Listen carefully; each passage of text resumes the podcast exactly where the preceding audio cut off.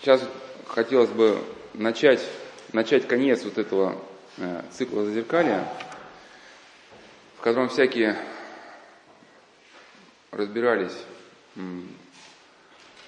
проблемы, вот как вот, ну, кто пережил, может быть, и не знает, вот эти столкновения мыслей, всякие такие патологические состояния.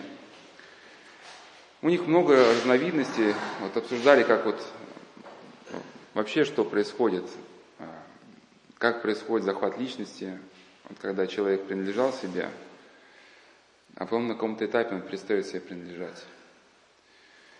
Вот, ну и вот эти проблемы физической жизни, вот разной степени тяжести, ну, требует какого-то, э, даже не то, чтобы осмысление, вот осмысление уже какое-то было, там, 30 чем-то бесед, требует окончательного какого-то ответа, все-таки что с этим делать.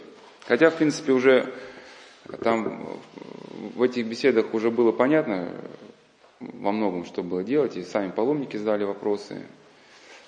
Но вот тут хотелось бы уже вот э, чтобы был какой-то материал, на который можно было бы сослаться, уже вот какой-то дать ответ.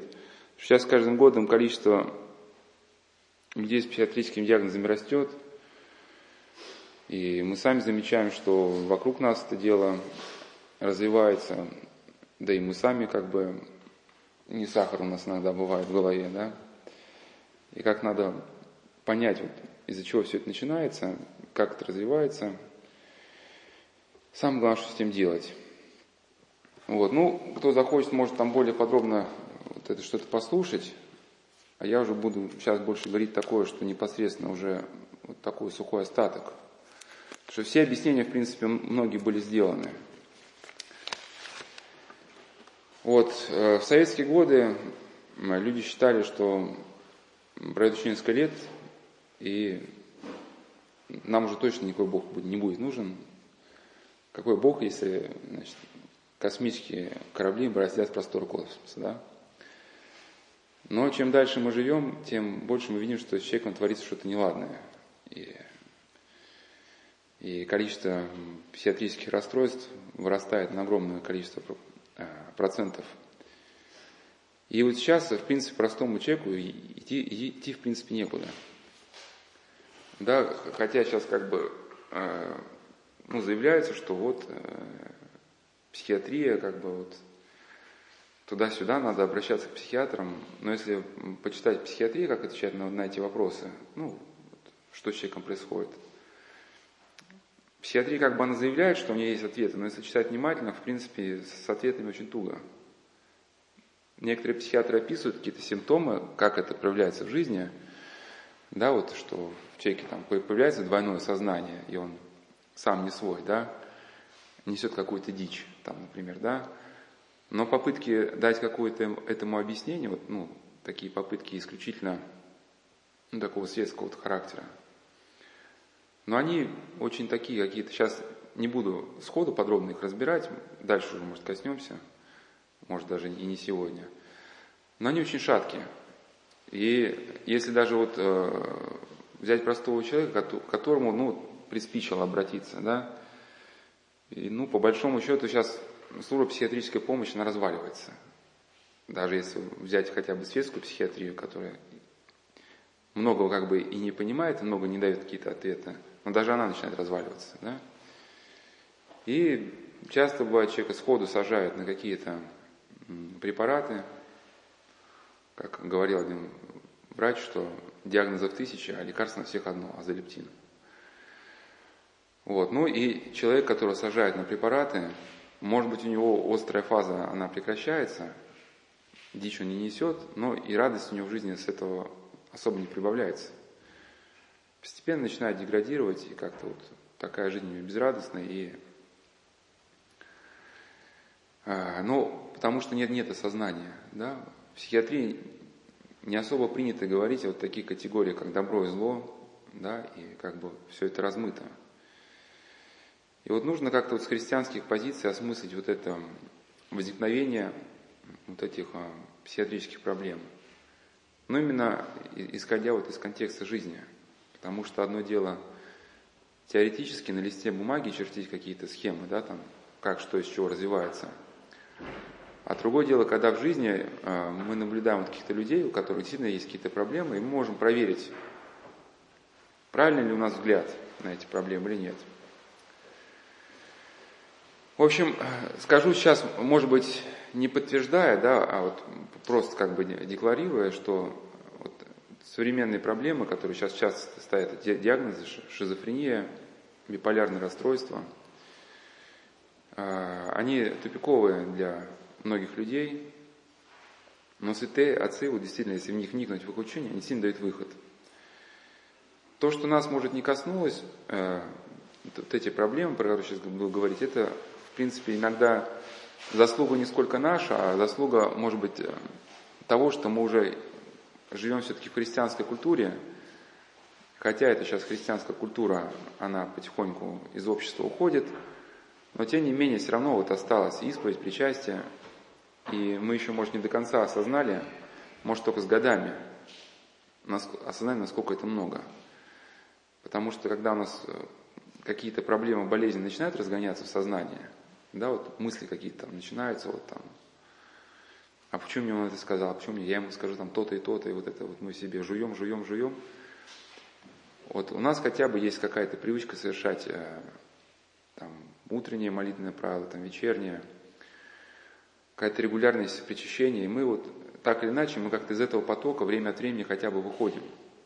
Да? Люди, которые вот э, выросли там, допустим, в иной культуре, им гораздо тяжелее, потому что вот этим мыслям, вот таким навязчивым, они ничего не могут противопоставить. Основная как бы идея вот всех этих эм, бесед, что надежда есть. И все-таки и, и реальный жизненный опыт показывает, и отцы пишут, что выход из всех состояний возможен.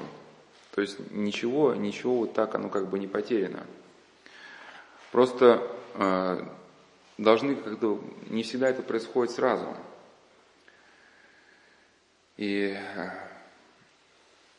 должно пройти время, прежде чем человек э, вот, э, научится справляться с этими состояниями. Если уже какие-то проблемы начались серьезные, сейчас будем говорить, почему они начались, то надо, надо понимать, что вот единократное причащение, оно вас может и не избавить от этих проблем, потому что таинстве мы сильно э, получаем благодать, которая исцеляет наши душевные и телесные немощи, но мы ее не можем удерживать. Это как равносильно, что вот если в дырявом доме, да, где щели, натопить жарко печку, печка-то натоплена, но через щели это все тепло скоро выдувается – и вот как говорил опытный духовник, вот люди, у которых действительно в жизни произошли серьезные э, проблемы, они у каждого могут произойти. Не надо думать, что у нас никогда не произойдут. Вот обычно а, а, проходит, если человеку удается познакомиться с хорошим духовником, вот проходит лет 5-7. 5-7 лет после того, как, например, или человек занимался эзотерикой, либо еще по каким-то причинам у него это произошло нарушение сознания – Дело в том, что человек должен проблему, почему 5-7 лет, да, вот какой-то а, жизни вместе с духовником, чтение книг, потому что какая-то у нас, если проблема появляется вот внутри сознания, ее не надо воспринимать как изолированно, вот, как нечто от нас независящее. Она всегда является отражением нашего образа жизни, да, то, как мы думали. Может, мы многие годы эту проблему сами себе уже готовили, она вот просто сейчас как последняя капля упала, и это прорвалось. То есть, иными словами, э, человек, пытаясь э, преодолеть какую-то вот тяготящую проблему, должен не только на ней сосредоточить свое внимание, а вообще на своей жизни, как он живет, как он общается, там, не знаю, как он в семье себя ведет, ругается ли он, что он читает, что он там смотрит, о чем он думает. Потому что если он э, будет только думать, как ему успокоиться внутри, да, как бы мир душевный там приобрести, но при этом он не будет следить за языком, будет обидаться, там, ругаться, то понятно, что он ничего не добьется, никогда ее не решит. И когда вот э, жизнь человека меняет свой вектор, действительно устремляется э, к Богу, и в жизни человека начинаются проявляться какие-то положительные такие моменты, он прекращает ругаться, у него появляется какое-то воздержание в виде. Вот как результат вот всего вот этого, да, вот как бы и внутри у него происходит какое-то вот умиротворение. И вот э, все чаще вот, э, стали вот такие письма, например, приходить, что, например, здравствуйте, мне, мне 34 года, не женат, не работаю, меня мучает нечистая сила. Со мной, говорит, дьявол, он мне сказал, что заставит убить меня моих родителей. Ну и так далее. Вот. И, или вот, э, вот такие письма или вот, вот, вот такие навязчивые мысли, э, когда у нас появляются, нужно ставить сразу вопрос, где, где мы э, потеряли, потеряли ту благодать, которая нас хранила. Вот в цикле бесед зеркали я часто вот очень приводил вот, вот эту мысль, я сейчас тоже повторю, повторение мать учения, что по большому счету Господь хранит каждого человека. А, а христиане в таинстве Евхаристии могут обильно получать вот эту какую-то благодать к ней приобщаться.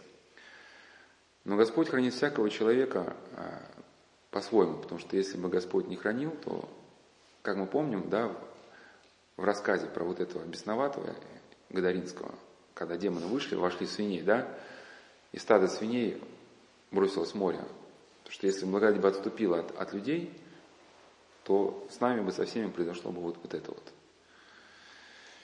И бывают люди, они не знают, там, как молиться, что такое там, Евхаристия, даже, может быть, ну, вообще не знают ничего религиозного. Но внутри них есть вот какой-то голос совести, и на каком-то своем уровне они понимают, что вот это хорошо, вот это плохо – ну и до тех пор, пока не следует хотя бы вот этому, Господь их по-своему хранит. Но когда человек сознательно переступает через какие-то внутренние нормы, через какие-то внутренние флажки, он выходит из этого покрова да, божественного. Мир существует на тех законах, которые Творец вот, положил в основании всего. И пока человек следует этим законам, вот, он как-то развивается более-менее как-то, ну, в нужном ключе, он храним. Но когда он выходит, то вот все меняется. И на этом, в принципе, основаны, и, как я часто говорил, вербовка, потому что когда вербуют какие-то секты или вот тоталитарные культы, э, сам вербовщик, он не может захватить сознание другого человека. Что бы ни говорили вот какие-то ну, специалисты, у человека у нас нет такого ресурса, чтобы подавить волю другого человека. Да, тем более на расстоянии, тем более через, по переписке через интернет. Но вербовщик а, предлагает другому человеку какой-то вопрос, вопрос, который связан с переходом, именно с отказом от вот этих а, законов, на основании которых существует мироздание. Для каждого из нас вот есть своя черта. Например, понятно, что для христианина это отречение от Христа, например, да? Но есть люди не христиане, например, ну, которые тоже по-своему хранимы. Для него что может быть важно? Да? Ну, например, родители. И до тех пор, пока хотя бы он это соблюдает, он в каком-то смысле для внешнего воздействия трудно уязвим.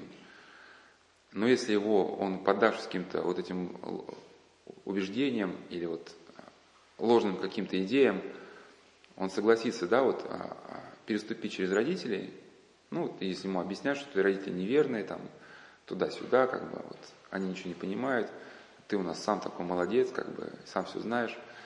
И когда человек, даже не надо много, достаточно просто внутренне с этим согласиться или совершить какой-то один небольшой жест.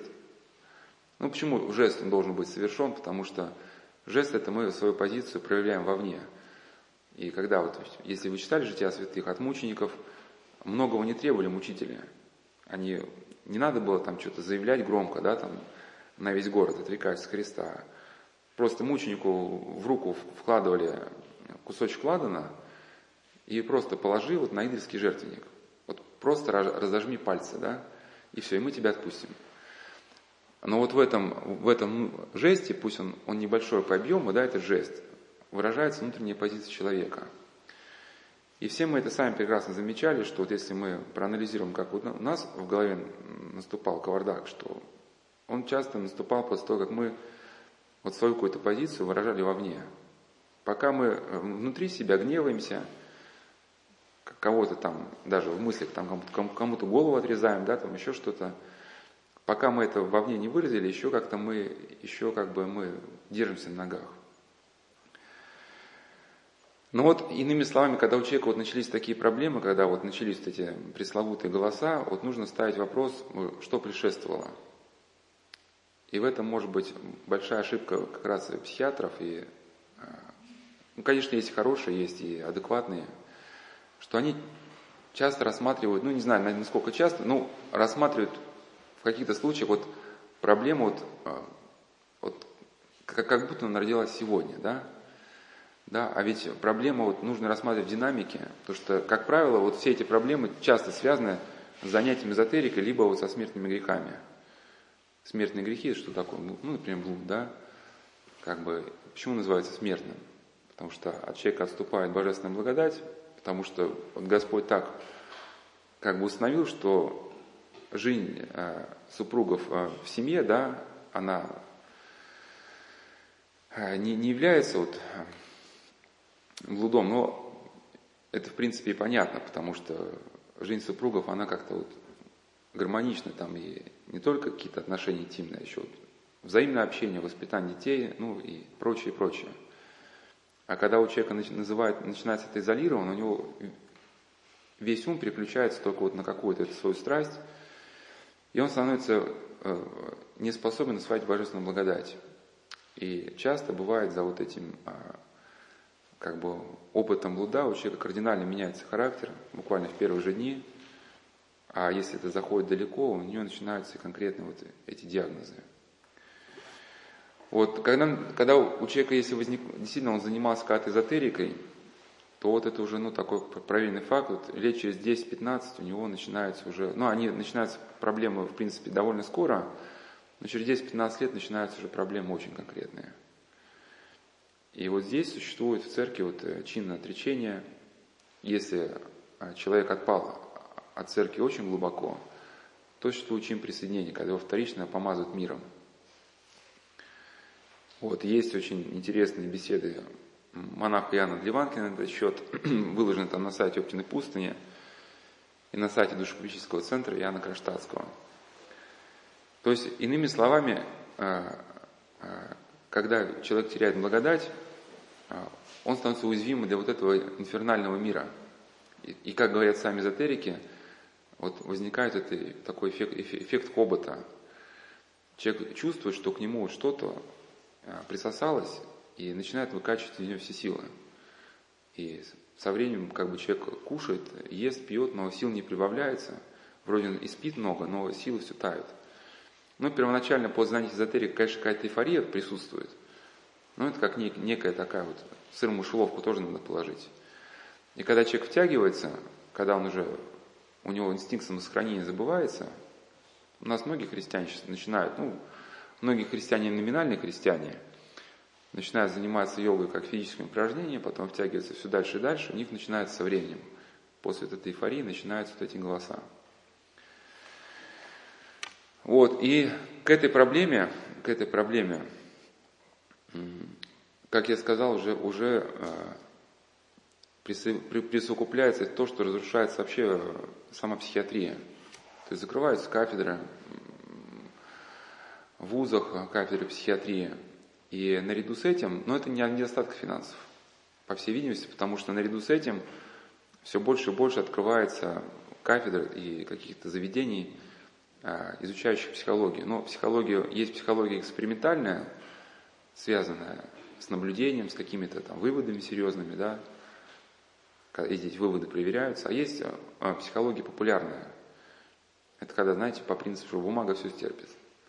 Да, и э, популярная психология, это значит, что э, психолог ничем себя, в принципе, э, не, не связывая морально никакой ответственностью, начинает вот какие-то свои идеи озвучивать, давать какие-то советы, да.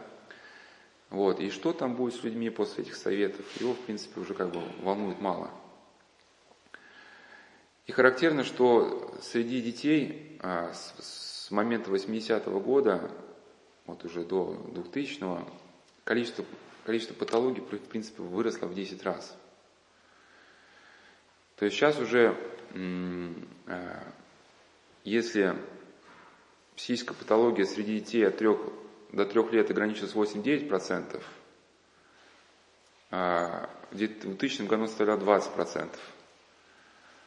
А больше трех лет уже детям она уже 70-80%.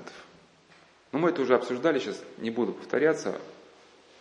Если кто-то если кто-то когда-то изучал психиатрию или хотя бы, да, хотя бы краем касался, там есть такой термин, э, ну, называется стереотипия. Это когда человек, например, ну, какой-то фантик, там, он, он дует на фантик, да, и так, или стучит карандашком по столу и может несколько часов стучать. Ну, видели, да, каких-нибудь таких людей? И вот если сейчас посмотреть на человека, который сидит в планшете, да, там, и водит пальчиком по экрану или, или пальчиком стучит, вот, вот визуально как бы эти, эти, эти, эти два человека, они очень похожи. И вот как Лев Угодский, наш психиатр, описывал подростковую шизофрению, что для подростка, у которого начался распад сознания, характерные переживания связаны с бомбами, там, э, там, со взрывами, и он полностью перевоплощается в объект своих выдумок, там, в дикого кота, в гладиатора, в разбойника, в пирата. Девочки начинают э, мечтать о воображаемых принцах, принцах Алешах, там, ну и так далее. И, и, и, и когда Лев Пугодский писал, что не было компьютеров, но сейчас это стало реальностью, да, и дети, которые играют в игры, они, в принципе, на полном серьезе, то есть у них вот эти шизофретические переживания, они уже помещены на сам экран. А наш мозг так устроен, что если мы наблюдаем, а, то есть если будучи здоровыми, мы имеем а, такой долгий контакт ну, с продуктами деятельности, например, да, вот каких-то пациентов, либо сами, будучи психически нездоровым, начинаем рисовать картины, как, например, вот рисуют да, люди с диагнозами, то наш мозг постепенно начинает под эту ситуацию подстраиваться, начинает так функционировать, как будто мы сами уже были больны. И поэтому вот эти дети, которые много играют в компьютерные игры, ну, их переживания, которые с экрана переходят в них, они очень напоминают э, переживания вот такого пациента. Но это, конечно, не то, чтобы фанат науки, как говорил наш Константин Леонтьев, мыслитель, мы должны изучать науку не для того, чтобы перед ней благоговеть, как перед идолом, а наоборот для того, чтобы ее с себя отряхнуть. Вот чтобы отряхнуть себя как бы очарование психиатрии, нужно ее хотя бы часть изучить. Вот. Как говорил один духовник, он благодарен психиатрии за то, что несколько десятков лет она, по-честному, она описывала симптомы и доказывала существование демонического мира.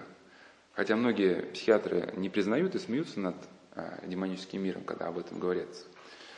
Но их творения, да, даже светских авторов, и мы будем после разбирать, они ярко, как раз ярким образом и свидетельствуют о том, что все-таки мир существует. Виктор Франкл, э, э, э, Виктор Франкл, когда писал о психиатрии, он очень как бы тонко, тонко подводил своих читателей вообще к тому, чтобы сделать какой-то возврат к религиозным корням.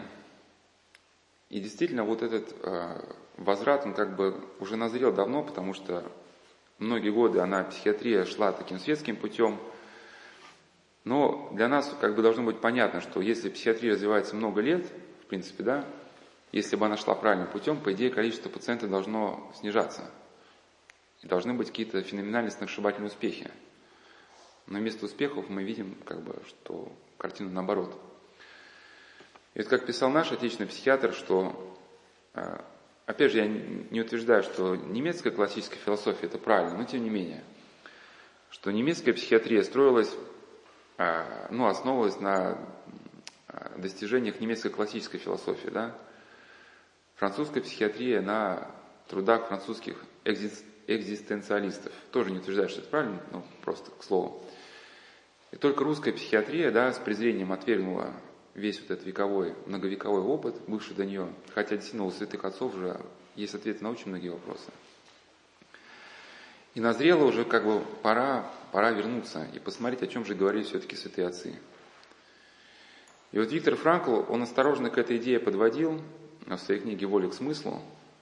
Да, он разбирал некоторые вот такие концепции вот, э, психиатрии и показывал их несостоятельность. И приводил значит, слова одного автора, забросили свое религиозное оружие. Они должны быть пострамлены некоторыми докторами медицины, которые выполнили потрясающую работу, используя лишь религиозные понятия. Им пришлось вернуться, найти то, что запутавшиеся теологи потеряли. Вот очень такой яркий э, комментарий к этим словам. Это книга, хотя она книга и про католического священника, а, но тем не менее там был очень как бы интересный момент. Вот то, что мы говорили, да, с чего начинаются проблемы, что человек э, где-то он что-то переступил в своей жизни через какую-то черту. Может быть, сейчас он пока не осознает этого, и может быть эта черта была пройдена ну, какое-то время назад. Просто мы сейчас в такой суете живем, что это как бы не, не ставим даже все эти вопросы. А, вот в предыдущих беседах я эту книгу разбирал. Уильям Блетти, автор это «Изгоняющий дьявола», и там очень точно описаны психиатрические симптомы человека, который становится одержимым дьявола. И там в одну девочку входит демон, вот, и это, мама этой девочки известная актриса, ну, состоятельная, она девочку к лучшим докторам начинает водить. Ну и девочки, доктора начинают говорить, в принципе, что и всегда говорят в этих случаях, что, возможно, у нее эпилепсия, возможно, она переживает по поводу родительского развода, ей делают самое тщательное обследование, но тем не менее по всем обследованиям абсолютно здорова, а тем не менее проблема развивается, развивается. Ну и там была вот это как бы тоже, а, а, как раз было очевидно, что вот эта черта была пройдена – Мама развелась с мужем, но у нее вот появились уже шуры-муры там с каким-то режиссером, да, и вот действительно дети так связаны с родителями. Вот эта потеря родителям благодати, она отражается, бывает, на детях. Ну и потом э, ребенок стал заниматься, мама купила ей спиритическую доску, ну где, да, там стеклышко по буквам ездит, и у девочки начались страхования.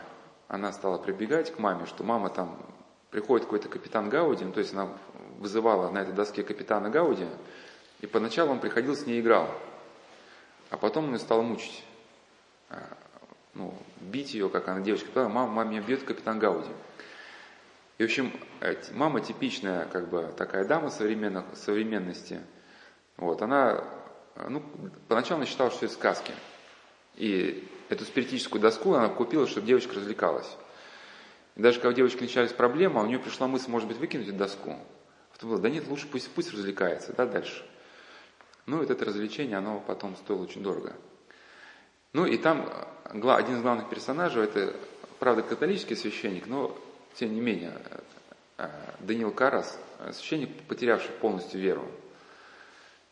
Э, когда-то он во что-то верил, но потом э, стал учиться в светском вузе, психиатрию изучать, и разочаровался как-то уже в Евангелии и посчитал, что а, все евангельские слова о демонах и бесноватых только, это только описание психиатрических расстройств. Сейчас мы эту тему еще озвучим.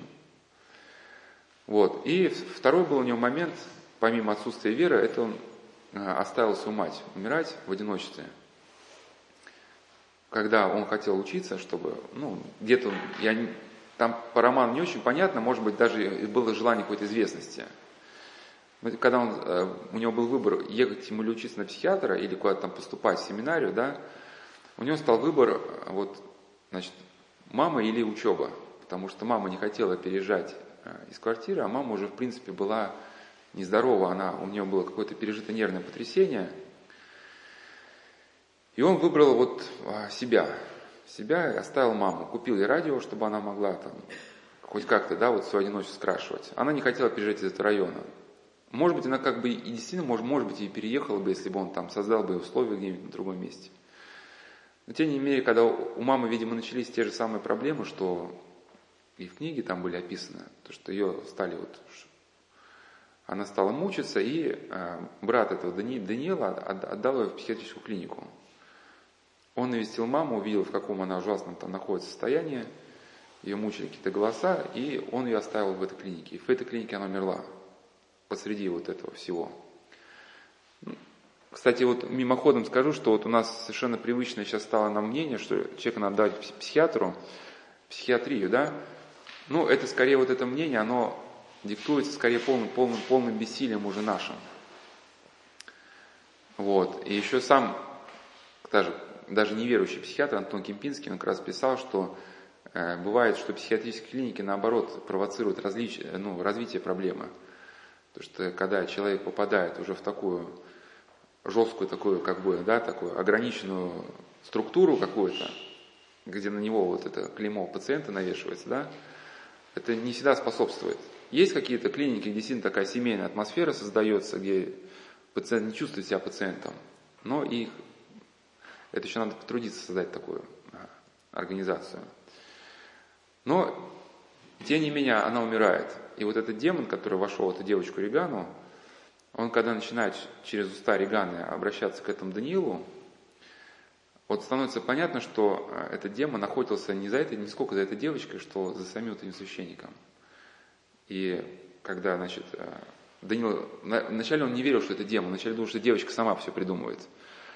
Демон говорил, что, дорогой мой, когда, когда человек уже убедился в том, что Господь существует, и убедившись в это, отступил, для него уже нет оправдания. И скоро, и говорит, а, ну и Даниил, и, и Даниил решается, не веря сам в существование демонов практически, совершить чин изгнания духов, да, но в итоге дух его побеждает. Дух входит в него самого, и Даниил выбрасывается из окна. Но это я все к чему говорю, что вот эта картина полного неверия, да, и там такой даже типичный уже как бы образ некий обмерщения вот и западного да, христианства. То есть там священник э, Данил курит, там занимается бегом, размышляет о психиатрии, причем полностью утратив веру вообще э, в какие-то э, ну, религиозные моменты. Почему действительно Даниил был неправ? И он когда вот этой маме объяснял, что, что девочка просто больна, что а, ее надо просто лечить, и обследовать. А мама сама уже поняла, что дело не в этом, потому что ее лечат, ее обследуют, лучше не становится. И девочка меняется просто на глазах. Ну, началось, кстати, с, с того, что начала ругаться матом, очень пошло. Вот. И э, Даниил сказал, что он в, видел в клинике значит, людей, которые называли себя Наполеонами, Бисмарками. И он говорит, они просто больные люди, и никаких демонов не существует, и типа вам надо успокоиться. И вот с этого эпизода Антон Кемпинский, известный польский психиатр, у него есть работа, которая считается классической, называется «Психология шизофрении».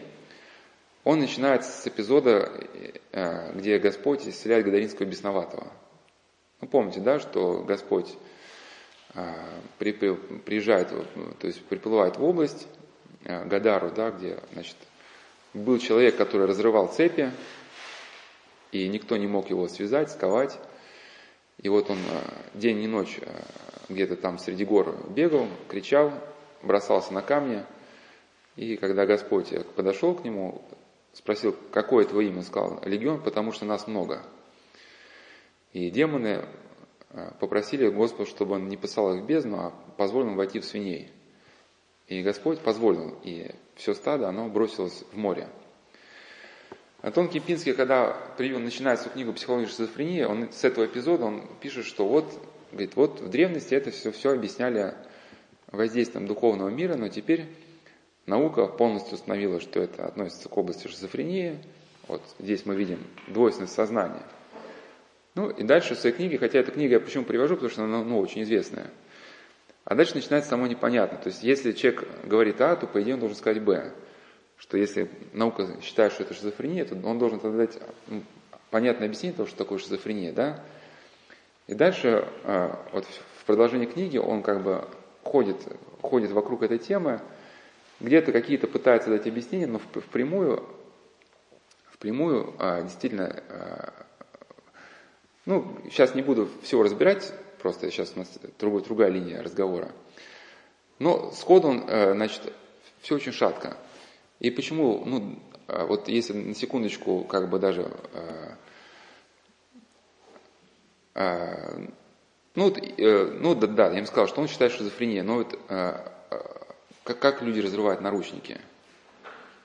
Хотя, да, психиатры констатируют, что во время, э, во время э, вот этого психоза, да, шизофрении у человека появляется огромная физическая сила. Ну, как это объяснить? Ну, физиологически, да? Ведь люди сейчас, и сейчас есть, которые наушники взрывают. Вот, и вот, э, я беседовал с одним как раз наркоманом, которого когда арестовали, на него одели наручники за спиной, и он их э, разорвал. Да, или вот, и, или вот я тоже общался с одним неврологом, который в свое время работала в психиатрии, вот она тоже наблюдала сцену, когда одного пациента не могли связать в здорового санитара. Или бабушку, которую там, значит, везли в психиатрическую клинику, ее связали здорового санитара, потом даже вызвали наряд ОМОНа, потому что не могли вот эту бабушку ее как бы, ну, а, успокоить. И когда вот эта машина ехала, полиция, вот этот, значит, микроавтобус, на ходу была вышиблена вот у этой машины дверь, дверь выпала, и эта бабушка, она выскакивает с смирительной рубашки с этой машины, да, и освобождается даже смирительной рубашки, но она себе выломала руки как-то, вот, ну, и с нее сняла. То есть как это происходит? Бабушка выбила дверь, да? Вы, выбила, вы, выбила, выбила, ну, прежде чем она выбить дверь, она еще там ОМОНовцам еще наподдавала. Вот, и вот, э, вот один э, человек, которого тоже ему поставили диагноз э, шубообразная шизофрения, вот он рассказывал, что когда его вязали, вязали, одна женщина, которая просто наблюдала этот процесс, ей стало дурно, не помню, посидела она или нет, но, по всей видимости, это было очень страшно, потому что в момент приступа его суставы приобрели свойства текучести. С точки зрения физиологии это невозможно объяснить. А вот в этой, кстати, вот, э, Уильяма Блэти это было хорошо показано. Там девочка Регана, когда у нее шел демон, она стала вращать голову, и ее повернуло на 360 градусов. Ну, при этом у нее позвоночник не повредился. Если читать «Жития святых», да, там, там житие какого-нибудь, там, например, святого, который исцелил бесноватого, я не помню, как, как именно, но там тоже было сказано, что один значит, человек был одержимым э, демоном, то есть э, демон создал эту болезнь, что у человека развернулась голова на 180 градусов. Там что-то. И вот так человек ходил. Ну, что такое текущий сустав? Когда вас связывают, а ваши руки приобретают свойства пластилина. То есть вам даже невозможно сделать э, вот заломы, какие-то заломы, да, болезненные. Вы их, вы их просто не чувствуете. А на Востоке, в принципе, это все известно. И только там специально входят в это состояние ну, некого боевого транса, чтобы вот эти, да, вот эту сверхсилу, вот эту текучесть суставов ее приобрести. Потому что если вы видели, да, какие символы, э, может быть, э, да, например, вот, э, Тибета, да, где вот были вот эти... Знаете же, что Челубей, Челубей, который воевал против Пересвета, что он был тибетским монахом. Тибетским монахом, который вот достиг очень э, высокой степени вот, уровня так называемого бессмертного. То есть путем вот определенной техники человек настолько подготавливает свое сознание, чтобы в него вот этот вошел падший дух и дал человеку вот эту сверхсилу, ну, конечно, взамен на вот эту душу человека. И вот эти воины, действительно, они могли делать то, что в момент приступа наши пациенты в клиниках тоже вытворяют, да, вот эти текучие суставов. Ну, то есть, это первое, да, невозможно объяснить э, тогда вот физиологически. Во-вторых, если, например, действительно была бы шизофрения, почему тысяча свиней, оно бросилось в море? Непонятно. Ну и третий момент, почему исцеление было мгновенным? Да, вот когда этот момент приводит э, э, эпизод, например, Антон Кемпинский, ведь как можно было исцелить человека мгновенно?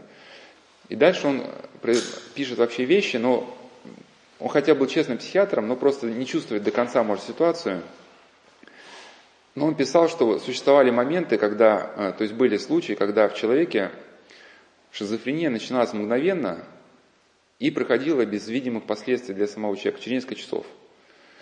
Ну, бывают последствия, просто у человека остаются, он был нормальным-нормальным, а мы сейчас поговорим о каких-то случаях. Потом у него происходит какой-то приступ, ну и после этого приступа человек уже не возвращается к нормальной жизни. У него там что-то дергаться начинает, там лицо или там какие-то уже там э, разговоры непонятно начинаются – а здесь вот без всяких последствий оно ушло. И для нас это, в принципе, все понятно. Вот если мы сейчас говорили, да, вот об отступлении благодати, вот все из нас переживали вот это чувство ненависти, например. Когда вот эта сильная обида, и мы начинаем вот злобу в себя впитать, и в этом состоянии мы становимся неспособны удерживать благодать Святого Духа. И хотя мы начинаем просто с одной обиды, с ненависти, но потом, вслед за этой ненавистью, когда мы а, открыты уже для воздействия падших духов, в наш мозг начинает вообще какая-то дичь просто заползать, да, вот вплоть до мысли о самоубийстве, вообще какой-то ужас. И э, если человек успевает опомниться и там э, попросить прощения или как-то где смириться, вот эта дичь, она мгновенно просто проходит, она бах, и как бы испаряется, как будто ее не было. Или кто вот переживал в таинстве исповеди что-то подобное, когда на исповедь человек приходит с квадратной головой, да, у него там такие мысли, что туши свет – и читают на ним решительную молитву, и раз, и, и как будто не было ничего. И некоторые люди даже удивляются, то, что когда у них вот это э, происходит э, нарушение сознания, они, пытаясь найти выход, что-то пишут на, на бумажках, там какие-то вот, пытаются ситуацию разобрать. И когда они из этого состояния выходят, они смотрят на эти бумажки, ну это какая-то хинея просто, да, там, ну, это, ну это не я писал, это какой-то бред просто. Вот. Каким образом, а, а, да, ну вот так она как бы тогда понятно, как шизофрения может начаться. Ну, главное свойство шизофрении – это раздвоение, что один человек был, и вдруг перед нами второй человек. Вот в цикле бесед зеркали я более подробно об этом а, рассказывал. Вот особенно очень, очень видно на пьющих людях, принимающих наркотики. Вот, вот эта метаморфоза, когда вот он уже... Ну что происходит, когда Э, человек чуть-чуть выпьет, у него тормозится кора головного мозга, ну, тормозится, в принципе, то, что связано с мировоззрением, то, вот, чем мы защищаемся от этих мыслей, да? И, в принципе, он становится уже открытым для этого воздействия. И это прям визуально видно, что это глаза уже, в принципе, не этого человека. Его речь, его выражение, да, это, это просто не он. И вот кто, у кого был в жизни вот э, период наркотический, он же тоже связан с торможением того, что можно назвать человеком, да?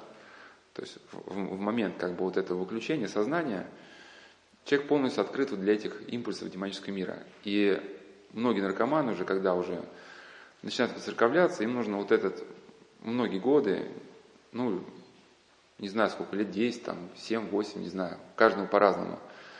Нужно вот этот хвост, хвост будет э, претерпевать ну, в психиатрии называется синдром альтернирующей личности, когда по временам, по временам у вас проявляется вот нечто, нечто, что бьется, бьет хвостом и копытами, да, и вы сами это чувствуете. Вот как, каким образом э, бывают вот эти проблемы, они начинаются. Ну, я тут включил много проблем, потому что у нас к нам обращаются здесь многие люди страдающие, да, и выхода они найти не могут – как один человек сказал, что летаю как шмель в тумане, ищу выхода, а выхода нигде не вижу. Чтобы эти беседы для кого-то, может быть, послужили поводом осмыслить свою ситуацию. Вот один полицейский, как он стал человеком, не хочу говорить, не хочу сказать а, больным, потому что все-таки каждый человек это образ Божий, да, значит, скажу человеком с диагнозом. Вот с точки зрения атеистической он был абсолютно здоров. Но с точки христианской он уже был, в принципе, уже было понятно, что он уже где-то где не здоров. То есть во многом. Ну, он работал в полиции, занимался боксом, смотрел там, значит, всякие боксерские турниры, ну, плюс там какие-то всякие нецеломудренные там видео. Ну, при этом э, занимался где-то вымогательством и как он рассказывал про себя, что он еще насиловал. Не знаю, вот, каким образом я там не уточнял. Было это связано с использованием служебного каких-то моментов, либо не по-другому. Он просто уже был, не был в том состоянии, когда он мог это подробно объяснить. Вот он просто как бы рассказал, что было время, что он был нормальным. И, и все знали, что он был нормальным. Ну, как атеист, например, да. Ну и, и э, э, уже последней каплей это было, что он значит, стал ходить в какую-то секту и стал, в общем, эти, читать мантры на удачу. И э, однажды у него начался приступ. Мама вызвала скорую. Приступ начался как вот невралгия. Там, ну, там человек может, что такое невралгия? Человек просто трясет может, да, там что-то там, там заикается, там, говорит про какие-то страхи, может, что. Но когда его привезли в больницу, у него вот это после невралгии началась уже ну, проблемы явно уже такие психиатрические. То есть он стал нести какую-то чушь. И мама его рассказывала, что по временам у него бывают какие-то ну, прояснения сознания, и он что-то может еще адекватно вообще воспринимать. Но потом снова это наступает помрачение, и он начинает уже ну, такие вещи нести, что ну, ну, явно уже какие-то нереальные. И э, самое главное, что он сам осознает, с чего все началось. Да? И вот как один опытный э, человек говорил, который как раз и занимается помощью подобным людям, что вот в этой ситуации вот это насилие женщин, может задержанных, я не знаю, как все это там происходило, вот это и было тем самым моментом, да, в котором человек вот это утратил ту благодать, которая его хранила, и стал уже открытым для этого воздействия. И когда вот этот момент шарахнет, это уже только вопрос времени. Но если человек внутренне не изменится, оно рано или поздно шарахнет. Может быть, не сразу, может, может быть, как-то Господь дает человеку некий, некое время, чтобы еще, да, вот, ну, мало ли, первый раз человек, может быть, поступил, в чем-то не разобрался, да, или где-то там что-то не, не понял в этой жизни. Но потом, как бы, происходит уже выбор сознательный, сознательная позиция. Это очень было хорошо показано, вот, э, что такое сознательная позиция в фильме, повторяющая реальность. И э, ну, фильм, в принципе, достаточно такой целомудренный, и можно даже его посмотреть. Но там был такой как бы момент, что три человека, три человека, они замерли в одном дне. Ну, это наркоманы, проходят реабилитацию в одном центре, и для них начинает повторяться один и тот же день.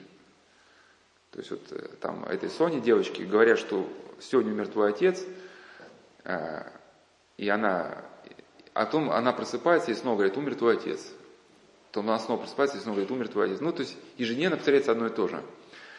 Ну, и поначалу они там начинают куролесить, э, эти два парня где-то там, значит, один там дом разносит, начинает там пить, там что-то там бесчинствовать. Ну, потому что если их арестовывает полиция, завтра весь день начинается сначала, да. Ну, а потом вот этот э, Э, потом начинается сознательный выбор людей. Вот два, два персонажа, вот э, там Кайл и вот эта Соня, они сознают, что что-то, ну, не может быть просто так, вот нам это постоянно говорит одно и то же, да. Значит, надо в жизни что-то изменить. А третий человек начинает куролесить дальше. И вот, а вот эта Соня, она ненавидела своего отца за то, что он ее как-то в детстве изнасиловал.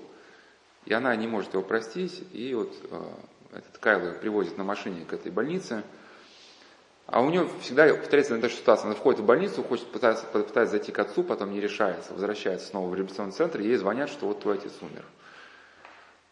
И вот Кайл говорит, иди, иди поговори с ним. Она говорит, да ничего не изменится. Говорит, да изменится. Может, а вдруг изменится? Мы же все равно должны пробовать.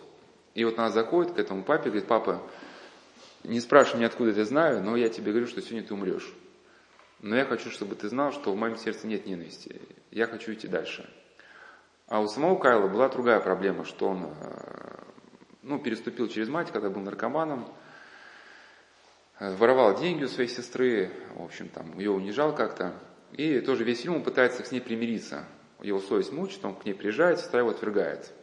Но он для себя все-таки в конце эту проблему решает. А вот этот третий товарищ, если поначалу он еще думал о чем-то добром, но потом он уже окончательно выбрал путь зла. И вот в этом фильме было хорошо показано, что когда вот этот выбор окончательно совершился, двое людей на одну сторону, другой на другую, да, и эта дата перещелкнулась ну, на следующий день. Вот. То, но для одних это уже было, как бы они уже перешли в, э, в новый день, уже как, ну, исправить свои какие-то, да, вот эти трудности.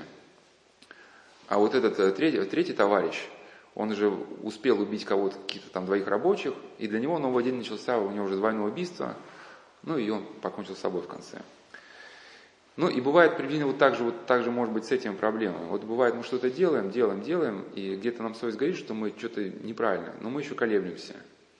Но когда сознательно уже решаем вот идти путем зла, вот эта проблема, она начинает уже быстро развиваться. Вот еще один человек, у него тоже была показательная история, он тоже был здоровым. И не знаю, сколько ему лет было, ну, да, такой, ну, зрелый возраст, а не старый, не молодой. Ну, у него тряслись уже там, трудно ему было говорить, такая речь детская была у него. И тоже рассказал, что всю жизнь был здоровым, и на вопрос, как это началось, он говорит, с ненависти к отцу. А отец меня обижал, я стал его ненавидеть. И эта ненависть стала расти, расти, расти, ну и на каком-то этапе, да, вот шарахнула. Шарахнула, что вот закончилось все вот, вот, вот таким повреждением личности. Вот одна женщина тоже рассказывала, как у нее началось. Она была здоровой. Ну, то, у нее тоже речь такая была, она очень типичная, что она такая как бы очень похожа на речь ребенка. Вот однажды за окошком она услышала свист. Свист, и вот вследствие этого свиста мысли его в сознании стали путаться. И с тех пор и так и не распутались. Да, она, в принципе, не воспринимает адекватной реальность. И э, как вот опытный духовник э, говорил, что в его практике было много случаев, когда такие ну, моменты, он говорит, что могут быть связаны с ворожбой, потому что многие женщины, даже номинальные христианки, но это такая какая-то типичная черта женская, что женщины где-то вот, вот эта настойчивость, она полезна. Мы знаем, что женщины мироносицы, да, там шли за Христом до последнего. Но где-то вот женская настойчивость, она, если женщина что-то сбреет в голову, вот такое, ну, неправильное, она тоже вот настойчива до конца. И бывает, что женщины, вот они, они хотят добиться какого-то мужчины, и несмотря на то, что где-то они даже вот и ходили в храм, ну, обращаются, обращаются к услугам каких-то колдунов, ну и заказывают это, да, вот какой-то там приворот и так прочее. А, не надо считать, что этого не существует, это все существует. Потому что современная вербовка в туристической организации, она вот основана именно на этом привороте по всей видимости. Вся замешана на любви. Да, женщин как раз террористические организации затаскивают именно через любовь. И вот наши девочки, которые едут туда, вот в Сирию, влюбляются в этих там, значит, э, героев, как они считают. А, с помощью человеческих средств такого эффекта добиться невозможно. Но что происходит, когда э, э, человека, например, вот включается эта ворожба? Вот как один рассказывал мужчина, он когда познаком, ну, поженился, потом через некоторое время после брака его жена призналась ему, что он ворожила. И он ну, понял, что он дальше с этой женщиной жить не может. Потому что если она вот, вот, вот такой вот направленности, да, и просто рассказывал, что он, э, когда еще с ней не был знаком, вот он э, даже лежал на кровати у себя дома еще, когда один был, и она стояла перед ним как живая, вот днем и ночью. А потом он уже ее среди толпы где-то увидел и вот обратил внимание – а когда от нее ушел, говорит, вот такая тоска наступила, уж хоть либо к ней, либо вешайся. Но он в этой тоске поехал в Оптину пустыню, как только говорит, через ворота проезжал, вот с меня это тут же сошло. Ну, а понятно, почему девочки едут, да, в Сирию. Вот я уже в цикле бесед зеркаль рассказывал, потому что для многих же девочек современных это блуд, наркотики, это норма.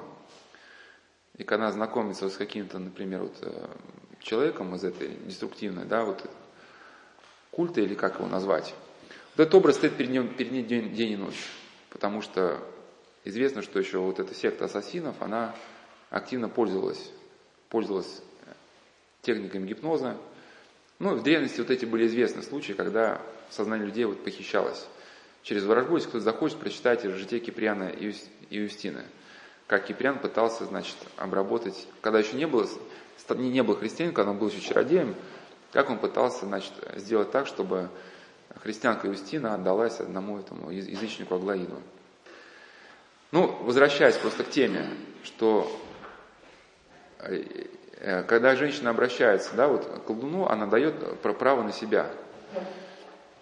Демон, возможно, это, э, когда человек дает, человек дает на себя право, сразу этим правом не воспользуется. Почему? Потому что если человек обратится к колдуну и сразу его шарахнет на следующий день, он быстро поймет ну, причины следственной связи, побежит там как-то в храм, будет каяться, да, и, возможно, благодать его защитит. То есть невозможно, она, она его защитит. Но этот процесс растягивается во времени, когда человек уже подзабывает о происшедшем, он шарахает. Ну и, может быть, вот это шарахание, она может быть приурочится к какому-то, ну, переезду, например, да. Ведь, как Иоанн Краштас говорил, что демон нападает на человека, маскируя свои нападения под какие-то явления природы. Например, напал на человека в полнолуние, а человеку начинает казаться, что это там полная луна виновата его. Ну, конечно, она там влияет, все-таки приливы, отливы, все это есть, но тем не менее, не настолько. Вот, чтобы у человека создалось впечатление, что вот он просто не выдержал стресса, связанного с переездом. Да? Ну и, и у этих женщин также еще начинают мужья пить. Вот проходит какое-то время, не знаю, год, может, два там или сколько. И те мужья, которых, которые были приворожены, они начинают пить, но это, но это не человеческий алкоголизм. Просто есть алкоголизм понятный, где ну, человек квасит, ну, это какие-то все-таки рамки имеет. Когда человек, в принципе, одержим, это, это вот что-то что невообразимое. И вместе с этим, значит, алкоголизм, уже измены жене, ну, там уже начинает, может, и рукоприкладство какое-то. Но это, вот. И многие женщины, они э, забывают об этом. Они, когда они начинают э, ходить в храм и выцерковляются, они на исповеди даже не рассказывают об этом. Духовник говорит, что много раз просто вот я говорил, когда женщина начинает рассказывать о таких проблемах, он говорит, ты выражила когда-то? Вот есть страшно, уж мне мах, может, ну, нельзя об этом говорить, это, на, вот это есть э, приворот, когда женщина там мужа добавляет менструальную кровь свою. Это, в принципе, колдовской обряд, да, еще описан еще в каббалистических каких-то этих моментах.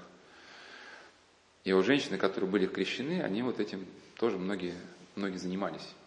Со всеми вытекающими сюда последствиями. Вот либо у, них начинаются проблемы, либо вот проблемы страшные в семье. И как-то в одной, у одной женщины, вот она вот этот же момент провела, и у нее родился потом ребенок, ну, если у родителей, если у родителей они были лишены благодати, ну, если ворожба подействовала на мужчину, значит, если бы он был действительно христианином таким, который спать запрещается, она бы не подействовала. Если подействовала, значит, и он жил как бы вне этого всего. И, как правило, такие родители, дети рождаются уже поврежденными. А, вот. И у этой женщины, у нее родился, значит, девочка, у которой с детства проявились экстрасенсорные способности – ей использовалось там, еще не исполнилось, кажется, 15 лет, она уже была очень таким даже, как бы, ну, серьезным магом. И когда была ссора с мамой, а мама приворожила богатого мужчину, ну, который был старше, ну что, чтобы деньги были, понятно, да? И как-то мама поссорилась с ребенком, девочка что-то пошептала, и мама стала задыхаться. И она поняла, что сейчас умрет, и просит у этой девочки прощения – а девочка говорит, и теперь будет всегда так. Вот, хоть раз что-нибудь вякнешь, и это будет с тобой всегда. Ну, и это вот может быть некое было попущение Божие, потому что иначе, может быть, мама бы не осознала. Когда она стала искать выход, что же мне делать, если мой ребенок грозится меня убить, и реально мой ребенок имеет для этого все возможности. Да, вот тогда как бы э, вот один опытный миссионер, который подобным вопросом занимается, он, он ее спросил, что было ли у вас вот в вашей жизни вот то-то и то-то. Она говорит, да, было. Ну вот надо осознав... начать осознание с чего-то. Значит, как бы вот если подытожить, подытожить по поводу шизофрении. Конечно, оно таинственное очень заболевание считается. Где-то у Антона Кипински были хорошие мысли. Я не вдаваясь в подробности, скажу просто одну из идей Антона Кемпински – ну, которая, которая все-таки так, более-менее она адекватна, но, конечно, она всего не объясняет, всего не объясняет. Ну, зато она понятна, в принципе. Вот, э, э, ну, он назвал это концепцией э, информационного метаболизма. Сейчас расшифрую, что такое идет речь, что когда человек активно обменивается с окружающей средой информацией, он как бы, ну, развивается, да. Когда обмен нарушается, то как он назвал, продукты внутрипсихической жизни человека, они захватывают сознание человека. Ну, какие-то образы вот эти там чудовищные, да, и человек теряет свой разум. Ну, Антон Кемпинский просто наблюдая своих пациентов, он наблюдал какие-то симптомы, просто не мог их объяснить. Для нас эта концепция, вот если посмотреть на нее христианскими глазами, она понятна. Что, что такое нарушение информационного метаболизма? Часто она встречается у человека гордого. Пока человек вот как-то жил жил, как бы смирялся как-то, общался с другими людьми, еще туда-сюда как-то было, да. А вот он сказал, да идите вы все, заперся дверь, там, не хочу вас видеть, не слышать. Да, вот за, за гордостью следует отступление благодати, он становится не способен держать. Ну и также и мы это замечали э, на своей жизни, потому что когда, например, пока мы в суете живем, как-то э, мы не думаем еще о своей жизни, но вот если представить, э, что нас полностью изолировали от всего, А у нас параллельно с этим беседами сейчас идет еще э, цикл лекций, называется «Остаться человеком», где мы рассматривали опыт новомучеников, как они выживали в концентрационных лагерях, чтобы понять, как человеку выживать в современных мегаполисах. И раньше была такая пытка, но и сейчас, наверное, есть пытка изоляции, когда человек были, у нас была специальная тюрьма Сухановская в Москве. Ну, когда человека помещали в, полную изоляцию, и он сходил с ума. Особенно если человек еще, он еще предполагал, что ему выписан смертный приговор, то это еще вот это не, не просто изоляция, а это еще каждый шорох за камерой. Это человек еще думает, за мной идут или не за мной, сейчас расстреляют или чуть позже. И разум разрушает человека. Ну, в чем здесь момент, что вот эти мысли, они э, все равно демонически присутствуют, некие внушения, да? Просто мы иногда на них не особо обращаем внимание, потому что, ну, некогда особо. Бежим, бежим, суетимся, там курсы валют, значит, то надо успеть, пятое, десятое. И тут мы попадаем в полную тишину. Если молиться мы не умеем, мы не можем создать никакого перевеса вот этим патологическим мыслям внутри нас. И они начинают усиливаться, усиливаться, усиливаться, а ничего противопоставить мы, мы им не можем. Там ни чтение псалтирия, там, ни Иисусова молитва. Ну, у кого-то есть книжки, может быть, он может книжку читать, но обычно в таких тюрьмах книжки не давали. Да, ну и, соответственно, вот эта сама концепция Антония Кемпински, она, в принципе, не противоречит тому, что существует демонический мир. Просто в состоянии полной тишины, изоляции, все эти внутренние движения становятся ну, более явными. Человек как бы на них концентрирует полное свое внимание. Ну или вы замечали вот еще, в принципе, что концентрация внимания, когда у вас мысль какая-то гнева бывает, что вас кто-то обидел, а вы говорите, что вот, вот как он мне мог такое сказать. И вот если вы с усилием воли там, пытаетесь как-то переключиться на молитву и пытаетесь не сосредоточиться на этой мысли гневной, еще удается сделать так, чтобы она как-то не развивалась, да? А потом наступает ночь, когда вы лежите там с открытыми глазами, оно не спится, потому что обычно, когда гнев бушует, там адреналин, адреналин в крови и не спится. И у вас все крутится там, да, почему мне это сказал? Вот он такой секой там. Вот. И никакие от этой мысли вас уже ничего не отвлекает, там ни телевизор, ни книги, там, да. И это вы всматриваете в эту мысль все глубже, глубже смотрите, и потом она становится как бы она заполняет все ваше сознание. Вот. Э, по поводу шизофрении, вот от чего бы хотел оттолкнуться, от какой идеи все-таки? Э, как говорил один вообще, ну, даже светский автор, что мы должны знать, что э, зачатки шизофрении есть у каждого из нас. И, в принципе, этому, этой мысли, она очень кажется ну, справедливой.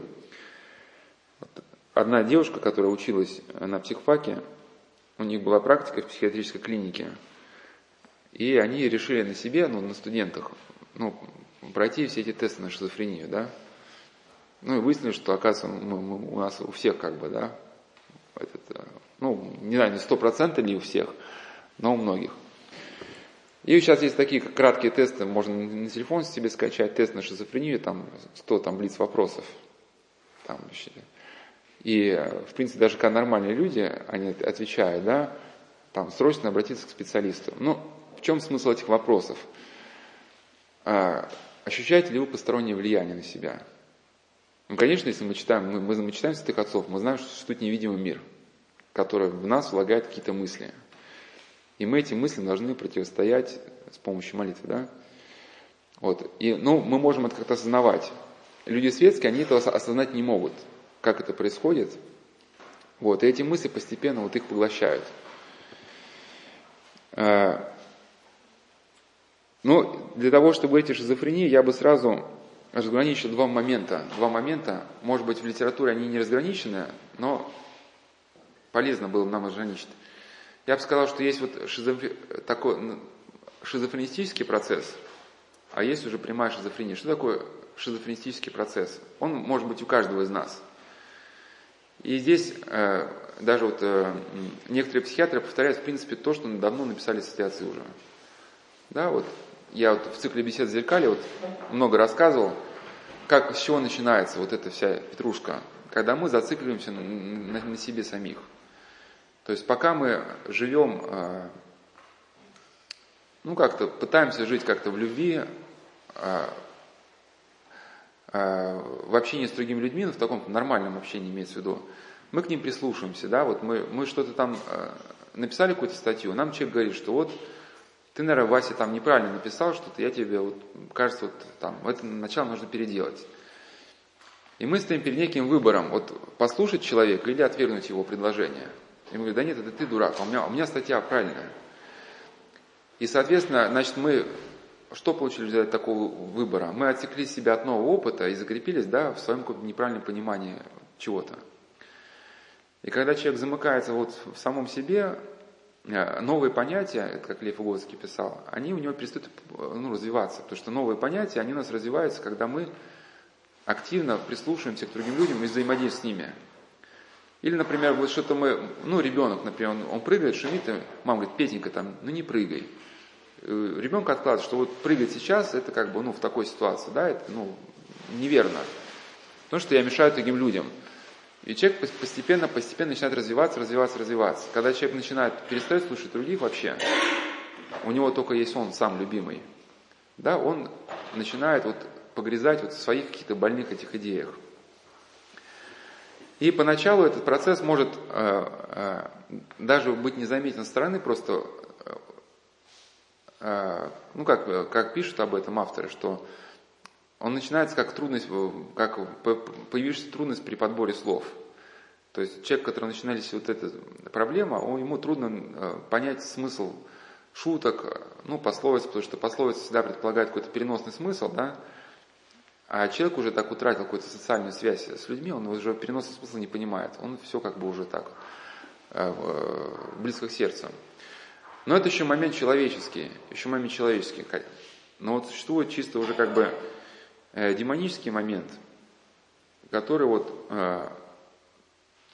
светские авторы понять не могут. Как один говорил духовник, что Светские психиатры не могут понять глубины проблемы человека, если при условии сами начинают жить духовно, к чему-то стремиться. Потому что если они учатся только по книгам, происходит что? Что, как писал Виктор Франкл, они начинают на каких-то пациентов, которые к ним обратились, э, ну, переносить вот свои мысли усвоенные, да, там в университете, в институте. Причем, э, ну, и, все, грубо говоря, уже под одну гребенку. Ну, приведу просто такой пример. А, Э, не знаю, сталкивались или нет, но мне кажется, он важным. Вот, например, человек, который вот э, выпивает, он иногда вот испытывает, у него начинаются галлюцинации. Ну или вот приведу пример из книги Игумена Марка «Злые духи и их влияние на людей». Один человек стал изменять жене, и у него, его стала обличать совесть. И вот он стал пить вино, чтобы как-то совесть заглушить. И со временем стал слышать голоса, которые говорили ему «зарежься, зарежься». И настолько это было тягостно, что вот он, боясь, что покончит с собой, он решил искать помощи э, в одном храме и, и пошел туда. Дорога шла через лес, и э, он по пути увидел какой-то, то ли там, значит, таверну, ну и не таверну, как у нас там, ну какая-то, у нас на Руси назывались корчемная, да, там, или как что-то типа такого. Ну, он туда зашел, ну, где куш, можно покушать и выпить. И там какой-то полковник сидит. И сел за столик, стал разговаривать с полковником, и полковник наливает стакан водки, говорит, ну давай выпьем. Он говорит, ну я так не умею с стаканами пить. Он говорит, вот так надо пить. И полковник выпивает стакан. Я не помню, как, то ли человек это перекрестился, то ли он что-то сказал такое, да, там, Господи помилуй. Но смысл, что когда он призвал э, Бога или перекрестился, да, вот этот мгновенно она растворилась, вот это, значит, вот это, вот это все заведение, и он увидел себе, что он стоит просто на краю болота, вот, и еще чуть-чуть он бы в этой трясине сгинул. Да, и вот это было искушение. Ну, как бы на это психиатр бы сказал, что, ну, это, для психиатра здесь все понятно, что, ну, белая горячка, да, что. Так то, только вопрос в чем, что при белой горячке такие вещи не бывает. При белой горячке люди говорят что-то, ну, что вот что-то там видят, но не бывает вот объемных, объемных осмысленных галлюцинаций. То есть при, при белой горячке у человека вот все вспышками. То есть он там где-то там, э, его тошнит, он где-то ползает, но вот так, чтобы объемную галлюцинацию осмысленную видеть, этого нет. Он, он, где-то у него память включается, причем там, не знаю, даже не полностью, он где-то ну, ощущает, что за ним что-то такое бежит страшное, вот ему просто кажется, там, у него возникает страх. Потом он опять проваливается в это небытие, потом опять включается, опять чего-то. Ну, конечно, он может говорить, что вот что-то мне такое привиделось, какие-то там рогатые, хвостатые, но, но а, сама вот эта трансляция в мозг, да, она необъяснима белогорячкой. Вот. А, ну, кстати, что интересно, что ведь даже вот эти пословицы, да, у пьющих людей, напиться до зеленого змея и напиться до чертиков, они же неспроста появились. И тысячи лет люди, и верующие, и неверующие, и, и атеисты, и чиновники всякие, и римляне какие-то, да, они же видели одних и тех же существ. Вот. Да, здесь понятно, что, как я уже сказал, тормозится кора головного мозга, и демоны получают возможность непосредственно транслировать в сознание образы. И вот этим моментом трансляции, сколько сейчас времени у нас там, соборник? Ну, давайте еще там минут 5-10 поговорим и начнем расходиться, потому что это будет соборничье. То есть, если подытожить вот эту шизофрению, вот, мы можем воспринимать как, как феномен трансляции. То есть, э, в результате каких-то действий человека был утрачен э, тот, тот экран, который его отделял от мира падших духов, и, да, и в результате человеку начинает транслироваться некий образ сознания.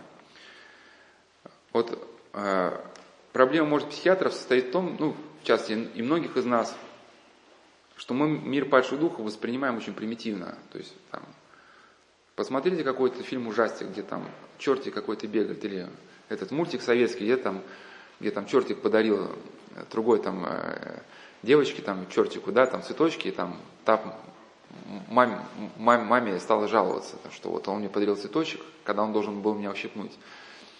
Ну и, соответственно, э, мы воспринимаем вот феномен одержимости только вот в его последней стадии. Вот это как бабушка, которая там вышибает э, двери, да, там раскидает монстров. А по сути мы в любой момент все можем э, вот в это состояние войти. Ну, не в полную, конечно, меру, но есть такая стадия, которая она и на нас в любую секунду может снизойти. Это как один духовник сказал, что диффузия – это наложение двух сознаний – Э, сознание демонической личности накладывается на, на нашу личность. И надо помнить, что демоны в свое время были херувимами, серафимами, и они обладают совершенно феноменальными способностями, которые э, нам даже не представить, как, какого уровня эти способности. Вот если кто-то читал «Жития святых», вот, или там какие-то духовные книги, просто один краткий пример просто приведу, что один чародей, желая чародейству приобщить э, одного мальчика, привел его в пустыню, а в пустыне был неви... ну, город с железными воротами. И чародей в этот, значит, ворота постучал, э, вел мальчика в этот город, а там стояло некое вот это капище, где был сатана, выседал. И он, сатана сказал, ты хочешь мне служить? А мальчик сказал, что я раб Отца, Сына Святого Духа. И как только он сказал, город растаял. И он увидел, что он стоит в пустыне, а рядом лежит чародей. Это я к тому, что вот какой уровень э, вот Э, проецирования иллюзии, да, трудно сказать, а где она, это была иллюзия. Либо она была вовне, либо она непосредственно транслировалась в сознание человека. Что бывает и такое, что человек говорит, что вот сидит в комнате три человека, а кто-то говорит, вот зашел четвертый, а другие четвертого никакого не видят, да. И этот образ непосредственно в мозг ему проецируется. И, в принципе, человечество, тут ничего удивительного нет, потому что люди скоро сами научатся это делать, уже как бы, еще на нашей жизни уже как бы возможно, это будет, уже появятся нанороботы, которые могут непосредственно в клетке головного мозга да, проецировать какие-то сигналы. Ну, и человек там будет видеть, чувствовать. Только э, э, Игнатий Млечин написал, что демоны, они э, могут воздействовать на наши какие-то тонкие структуры, вызывать нас определенное движение крови. То есть как-то они могут, видимо, воздействовать на нашу вот нейроструктуру, на кору головного мозга, там, на какие-то иные структуры. Первый, ну, уже отчасти мы выяснили, что вот эта утрата, утрата благодати вследствие нарушения тех законов, на основании которых существует мироздание. Ну, соответственно, понятен как бы и тогда выход, что если вы утратили благодать, то, как говорят святые отцы, выйти ты можешь только теми дверями, которыми вошел. И человеку нужно осознать, с чего проблема началась, в этой проблеме там, покаяться на исповеди, может быть, получить какую-то эпитемию, самому молиться, ну и жить дальше в противоположном направлении. Если ты понял, что и проблемы начались с блуда, значит, да, значит, не просто покаяться, но и отныне начать как-то целомудренно жить. Еще скажу вкратце, э, в принципе, то, что на э, беседах я говорил очень подробно, но сейчас скажу буквально в пяти минутах, если кто-то захочет, там в цикле бесед зеркали, вот там есть разделы йога эзотерика, можно более подробно послушать. Сейчас я скажу просто очень коротко, что вообще, хотя э, Игнатий Бринчинов, он не давал определение шизофрении, но много становится понятным, если прочитать его творение – слово о чувственном и духовном э, видении духов. Он объяснял, что пока Адам жил э, в раю, то он имел э, возможность с Богом общаться лицом к лицу непосредственно. Да? В Библии сказано, что Господь в прохладе дня являлся Адаму да, и с ним беседовал. Когда Адам с Евой нарушили заповедь Божию, сейчас подробно сейчас не буду на этом останавливаться, там, или вот, вот у нас уже есть на сайте там тоже циклы «Игра» сезон третий, там, где какая-то беседа, то ли 11 про первородный грех, там вот очень подробно объяснялось. Скажу вкратце, что вот в результате нарушения а, отказа, а, ну, то есть когда Адам и Ева выбрали свою падшую волю, да, нарушили, ну, Господь сказал, что если съедите плод, то есть предупредил, то смертью умрете. Они выбрали съесть плод. И когда они вот, потеряли, утратили возможность пребывать в раю, возможность видеть мир, мир духовный у них оставалась. И Игнатий Бринчин написал, если бы у них оставалась эта возможность, они погибли бы уже окончательно, потому что, представьте, они бы видели, э, если демон за короткое время да, сумел обольстить Еву, то если бы они видели его 24 часа в сутки, что это, что это такое, я просто краткий пример приведу, что в Великобритании, ну, конечно, этих случаев наверное, гораздо больше, но Просто я читал в Великобритании, в одной клинике есть пациенты, которые однажды употребив ЛСД, ну, когда ЛСД люди употребляют, у них начинаются какие-то видения там, да? Но кого-то отпускает, а кого-то не отпускает. Вот один человек съездил в Турцию с ребятами, там, покурил гашиша, всех отпустил, его не отпустило. И начались голоса, убьем тебя, твою семью. Представляете, человек днем и ночью, там, убьем тебя, твою семью, убьем тебя, твою семью. Не знаю, чем эта история закончилась, но на момент, когда тот, кто историю рассказал, видел человека там, он уже был на грани срыва. Ну и, соответственно, если бы вот э, контакт, возможность контакта она оставалась бы, то человек погиб бы. И Господь дает человеку кожаные ризы. По объяснению святых отцов, это наша телесность. Как бы оборачивает вот этим покровом человека, чтобы человек пока жил в теле, развивался бы через исполнение заповедей Божьих, создавал бы себе вот то настроение любви к добру, с которым он мог бы войти в жизнь вечную. А, и, соответственно, через эти кожаные ризы демон может к нам пробиться только в виде каких-то мыслей или внушений. Но у человека осталась свобода выбора. Эти кожаные ризы он может разламывать сам, при своем желании. Да, с помощью психоактивных веществ, с помощью там, алкоголя вот, тормозить некие процессы. Но вот известно, что люди с, с поражением мозга, с органическими, они вот очень внушаемые. И поэтому вот отчасти вот здесь, наверное, есть вот это объяснение, потому что многие специалисты не, как бы все спорят, что такое шизофрения, органические поражения мозга или что-то другое. Ну вот здесь надо все комплекс рассматривать, что когда органическое поражение мозга, у человека ломаются эти кожные ризы, ломается этот барьер, с помощью которого мы как бы сопротивляемся вот, воздействию вот иного мира и внушению других людей. И почему вот эти опасные как раз восточные психопрактики? Потому что в Индии э, богами считаются существа, живущие в воздухе. Но это впрямую так как бы и говорится. Да? Для нас понятно, о ком идет речь. Что за духи, живущие в воздухе. Да, апостол Павел объяснил, что наша брань не против э, плоти и крови, а против начала миродержителей тьмы века сего духа злоба поднебесной. Также в Индии считается э, как бы божеством, ну это пантеизм, да, называется, вот некая духовная первооснова, которая пронизывает всю Вселенную. Ну, это, это не наша точка зрения, это такая, да, вот низкая. И это я к чему говорю, что всегда, ну, психопрактика является служанкой как бы вот догматического какого-то мировоззрения. И, соответственно, э, люди, которые вот разделяют мировоззрение, через эти психопрактики стремятся соединиться вот с этими, как бы, ну, нематериальными, что ли, грубо говоря, объектами. И они разламывают, чтобы соединиться да, с ними, они разламывают себе вот эту некую перегородку, из которой, которую можно условно обозначить как наше мышление. Наше мышление, наше сознание. То есть вот это японские, да, вот индийский этот принцип, да, что вот ты должен как бы угасить вот эту сознательную часть в себе как человека, чтобы в тебя вошло нечто и тебя наполнило. И они считают, что это нечто, это вот некая божественная там первооснова, там еще что-то. Сейчас не будем разбираться.